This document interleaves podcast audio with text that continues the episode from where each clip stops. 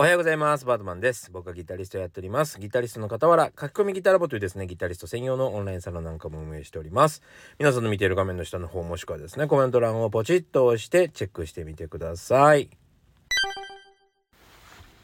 はい。というわけでですね、えー、改めましておはようございます。バートマンでございます。えー、今日はですね、お話もしたりとかですね、久しぶりに演奏も聴いてもらおうかななんて思っております。まあ雑談もしながら、ご報告もしながらいろいろやろうかなと思ってますけども、今日の本題はですね、まあ理不尽が普通っていうことでお話ししたいなと思っております。はい。というわけでですね、ちょっといろいろ報告しながらとか、いろいろ話したいと思いますけども、昨日お話ししていた段ボールね、段ボール。あの、特に、えー、誰からも、あのー、お返事いただかなかったんですけども、えー、なんとかですね、見つけました。いやいや、いい方法って言えるかどうかわかんないけど、まあ、なんとかなりそうな方法をですね、見つけました。はい、えー、2つの会社からですね、段ボールを取り寄せると、えー、ちょうど、えー、なんていうのかな、中箱、外箱みたいに、えー、できるってことが分かりました。それはね、えー、っと、ちゃんと、えー、サイズを書いてくれてたから、内寸とか書いてくれてたおかげなんですけども、えー、なんとかですね、2つの段ボールを用いることによって、えー、うまくいきそうな感じがしております。はい、ありがとうございます。一つは島村楽器の、えアコースティック用のの、えー、ケースを用いて、それを中箱にし、えー、できるだけ小さくし、えー、その周りにプチプチなどを巻いて、え衝撃対策をした上で、え次の大きな箱に入れる。えそうすることによって200サイズ以内に収まりそうな感じがします。もう、サロンメンバーさんのギターだからね、もう必死ですよ。めっちゃ、こんなに段ボールのこと研究したことないわっていうぐらい、えー、段ボールのこと調べました。まあ、難しいね。いろいろなんか、すごいね、段ボールって。ただの紙かと思ってれば。なんかすごい8ミリの厚さ5ミリの厚さとかいろいろあってねなんかこうへえと勉強になりましたはい。えー、というわけでですね、えー、無事にあのギター発送できそうですので、えー、お騒がせしました。いやいや、これね、結構ね、九州ぐらいまでだったら平気なんですよ。そう。なんだけどね、今回ね、沖縄なんですよね。送り先が。沖縄となると話がね、いろいろ変わっちゃうんですよね。そう、だから離島に送る時には結構、なんつうのかな。追加料金が発生したりしますよね。まあ、それと同じですね。いやー、大変でございました。はい、というわけでですね、えー、なんとか対策を見つけましたので、えー、それでやりたいかなと思っております。えー、そしてですね、今日は、あの、僕、新しいギターをですね、作るっていう話をしてたじゃないですか。で、ギターを作るにもかかわらずですね、まあ、たまたま、たまたまなんですけど、えー、ギターを買いませんかというお誘いがありまして、えー、一本購入させてもらったんです。で、これはどこのかというとですね、ウエストビルという、えっと、渋谷のですね、ウォーキンというフルアコ専門店、フルアコっていうとね、あんまわかんないかもしれないけど、レスポールみたいな、えー、レスポールみたいなギターで、えー、もうちょっと大きいやつですね。その、もともと大きい、その、えー、フルアコっていうのが、えー、そもそもあって、それを小型にしたのがレスポールなんだけどね。まあ、あの、まあそんなことは、あの豆知識はいいとして、それを買ったんです。それで、えー、どんな音がするのかな？どういう特徴があるのかなっていうんで、大体買ったらですね、レコーディングしてみるんです。あの、もう全然、なんていうの？あれしないで、その、調整しないで。とりあえずチューニング合わせてですね、もう何も考えずにそのまま使ってみるんですよ。それで使ってみると意外と、あ、ここが調整しなきゃダメだなとか、こここういう風にした方がいいなとかが分かってくるので、えー先に録音してみるってことですね。その音源がありますので、えー、ぜひ聞いてみてください。あのー、イヤホンで聞くとですね、右側が今、昔から持ってる、えー、アイバニーズですね。で、左側が、えー、ウエストビルだったんじゃなかったかな。ちょっとどっちがどっちかわかんないけど、最初にギターソロ弾いてるのがウエストビルですね。はい。ぜひ、えー、聞いてみてください。久しぶりの音源投稿でございます。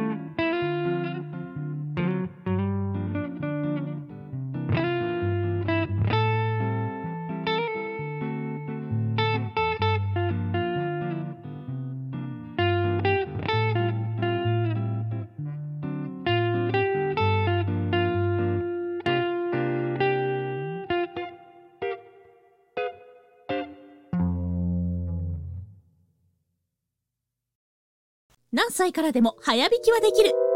早弾きを諦めた大人ギターリストに夢を達成させた革命的な方法を詰め込んだ一冊がヤマハから発売。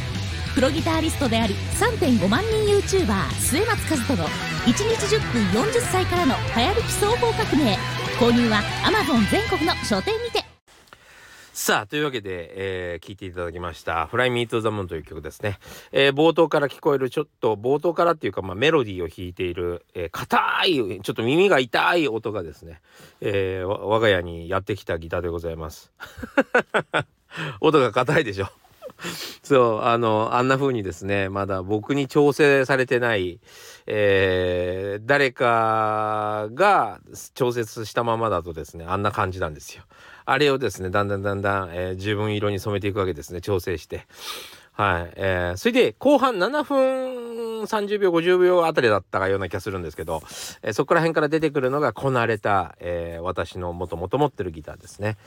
えーこの新しく来たギターともともと持ってるギター価格差で言うと4倍から3倍ぐらいなんか、えー違うと思うんですけども普通3倍から言うか3倍から4倍ぐらい違うと思うんですけども、えーね音色はこなれたやつの方がいいよね 全然ね。後半のやつの後半ギターソロ取ってるやつの方が音がいいよね。そうまだねカッチカチなんですよ。あのね、えーどんなものでもそうですけどこなれるというのは角が取れるということですよね。そう、その角がまだあるっていうわけですよ。まだね。そう、あれを取っていかなければなりません。あの、その作業をするためにはギターの調節もそうだし、まあそのギターの使い方も覚えていかなければならないっていうことですね。はい。これからちょっと育てていきたいなと思いますし、育ってきたらまた聞いていただけ、いただきたいなと思っております。はい。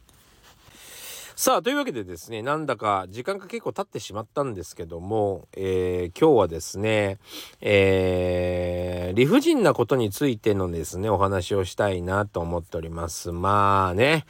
いや最近そのこの間も雑談しましたけどもまああの地震のことやらねもう大変ですよねもう本当にね。いやそれねそれでも手伝いに行かなくていいっつってのに手伝いに行くアホもいるしね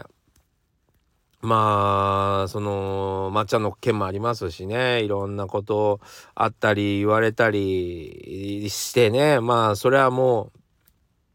ういろんな意見があるとは思うんですけども。で、えー僕はここがすごく、えー大事かなと思ってるところがあるのでちょっと今日はそのお話をしたいなと思ってるんですけどもまあいろいろですね、えーどうにもならないことが起こるんですよね生きているとね。で、えーなんだったらですねまあどう考えても俺の方が正しいじゃんっていうことですよね今回のその松本さんのはね、えー俺の方が正しいから戦いますなんて言っちゃったわけですけどもその戦いますっていうのは松本さんから考えるとですね、えー多分自分が我こそ正義なんだと思うんです。でも、えーその今回被害者被害届というかまあそうやってしゅえなんだっけ文春に売った人はですね自分が正義だと思って売ってるわけですよね。というわけでこれ嘘をついた方が悪いのか、えー何なのかっていう話にみんな従る従って X ですごく喋ったりしてるわけですけどもあの実はそこはどうでもいいんですよね実はね。そうそこはねもうわからないんですよ当事当事者じゃないからみんな。だからそれを噂しても印象操作してもまあもう意味がない意味がないじゃないんだよね。ただただこじれてるっていうことなんですよ。そうあの大事なのはあの基本的に生きている限り全てのことは理不尽だということですね。全ては理不尽でしかない。なんでかというと、えー全員が正義は我にありと思ってるからですよ。例えば盗みは悪いと法律で盗みは悪いとされていたらですねこの地震の時にコカ・コーラの機械をあの自動販売機だっけ？コカ・コーラじゃのじゃなかったかな？わかんないわかんないけど確かコカ・コーラだったような赤かったような気がするんだけどあのコカ・コーラ社のですね自動販売機をぶっ壊して要はその避難してる人たちのためにですねジュースを盗んだということですよね。でも、えーコカ・コーラの方からすればそれは損害が起きてますからね。そう。だからそのどんな理由があれちょっと誰か責任取ってくださいよってまあしないと思うよ。しないと思う、えーそのぐらいはあのー大きな会社ですから多めに見ると思うんですけども、えーでもほらえーなんかこういう言い方もどうかと思うんだけど例えばさそのこう自動販売機を本当なけなしの生活費でなんとか買ってそれでこうもしかしたら儲けを作って生活している人みたいなパターンもあるわけじゃない。まあ今回はね大きな会社だったからあれだけど、えー、取られたくない人もいるわけじゃないもちろん。大事な自分の資源だった方もいるかもしれないよねそういう時もあるよね。みたいな感じでですねやっぱりあのみんなみんな何か理由があって行動がし、行動してて、それが自分にとって仕方がなかったりとか、自分にとって正義だったりとかっていうことだったりするわけですよね。だから、えー、もうね、理不尽なことだらけですよ。もう僕なんてもう、僕なんてって言ったらみんなあると思うんですよね、そんなのね。そう、僕はもうなんかもう思い出しただけでも、なんか思い出して腹が立ってくるぐらい理不尽なことばっかりですよ、本当にもう。某、あのーどこまで言うのかがちょっと難しいとこなんだけども某ね、えー、歌手の方の仕事をした時にそのなんか担当マネージャーみたいな方がいてその人とその人から給料が振り込まれないわけですよね。でなんかこうほらあのそれで何の連絡もないんですよ。その今回のギャラはいくらでとか、えーいついつまとめて何日にお支払いしますとかないから、あの、今回、ギャラの件の話聞いてないんですけど、つってこの間メールしましたよみたいな。すげえ急にブチ切れて、この間メールしてちゃんと言ってるじゃないですかみたいな。やっぱり調べたんだけど、ないのよね。そんなメール来てないの。もうこんなのね、結構ザラで。ほんで、あの、そのバンドメンバーにもね、あの、バンマスがいて、バンドリーダーですね。のリーダーの人に、いやなんかこういう風に言ったらすげえ怒ってんだけど俺らなんか聞いてないよねギャラの話って言ったら「あ聞いてないね」とか言って「えー、マジ困っちゃうんだけどな」とかって言ったらいやでもこの業界ギャラが支払わないやつとか結構いるじゃんとか言ってもう結構まあよくある話なんじゃないの？みたいな感じで。流されたりとかさ。いやいやいや。何のために来とんねんっていう。もうそんなのばっかですよ。本当に。もう嘘をつかれたり逃げられたり。そう。ただそれであのー、ここがまあ結構大事なところかなと思う思うんですけどもまあみんなこうなってくるとですねやっぱり自分の方が正しいとか正しくないとかっていう話に、えー、ねもう正当性を盾にとって話すんですけど、あんまりそれやっても、もうなんかね、あの理不尽なことが重なれば重なるほどなんですけども、基本的にみんな自分が正しいと思ってるじゃん。だから、どっちが正しいか正しくないかなんていう、えー、話し合いをしたところで、それがどっちかに軍配が上がったところで何の意味もないんだよね。ほとんど何も意味がない。例えば、その、例えばじゃあ、あの、そのマネージャーさんが、えー、認めましたと、あ、すいませんでしたって言って、えー、認めたところ、認めて、そのお金はもらえるかもしれないけど、そこでこじれたせいで、えー、もう二度とその人から仕事が来ないってこともあり得たりして、まあ、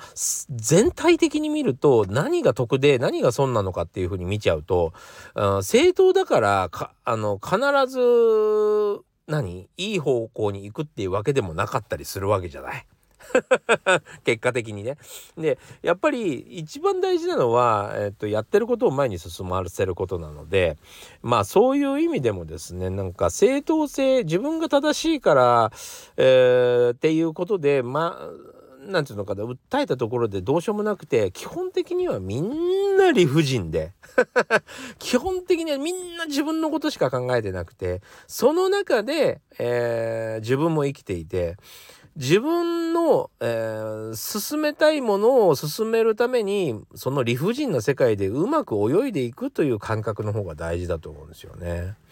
そうこれはなんかもうそんな気がします。だってもうコロナとかもそうですけど人間じゃどうにもならないようなことも起こるわけじゃないですか。これ対人間だったらいいんだけどね。でも、その、もう何、細菌兵器みたいなさ 人間じゃどうにもできないものもやってきて、その時に正当性なんか考えて自分の方が正しいとか正しくないとか、そういうことにこだわってるより、今をどう生き抜くかの方が必要じゃない。その力の方が、その生きていく方法の方が大事じゃない。ね。そう、そう思うんですよ。問題はそこだと思うんですよね。それができるかどうかの方が結構大事かなと思うんですよね。うん。もうそうやって、いつも、えー、その理不尽に戦うつもりでいると。理不尽なことが、まあ、例えば右に行ったら理不尽だったら左にすぐ行くとか、真ん中に行こうと思ったんだけど、理不尽が襲ってきたらちょっとバックするとか、その感覚がめちゃくちゃ大事ですよね。そういうふうに思ってるかどうかっていうのは、かなり差が出るような気がするなはい。そうな気がしますね。なのでね、まあちょっと今、まあ大変な人たちもたくさんいるだろうし、ね、えー、いろいろ思うところもあると思いますけども、えー、できるだけ自分のこう権利を勝ち取るためにもですね、えー、戦っていきたいですね。はい。というわけで こんななんかもう思った着地じゃなかったけど、まあいいか。はい。というわけでですね、こんな話でよかったでしょうか。はい。というわけで、今日もご視聴ありがとうございました。また次回お会いしましょう。今日が良い日でありますように。それではまたね。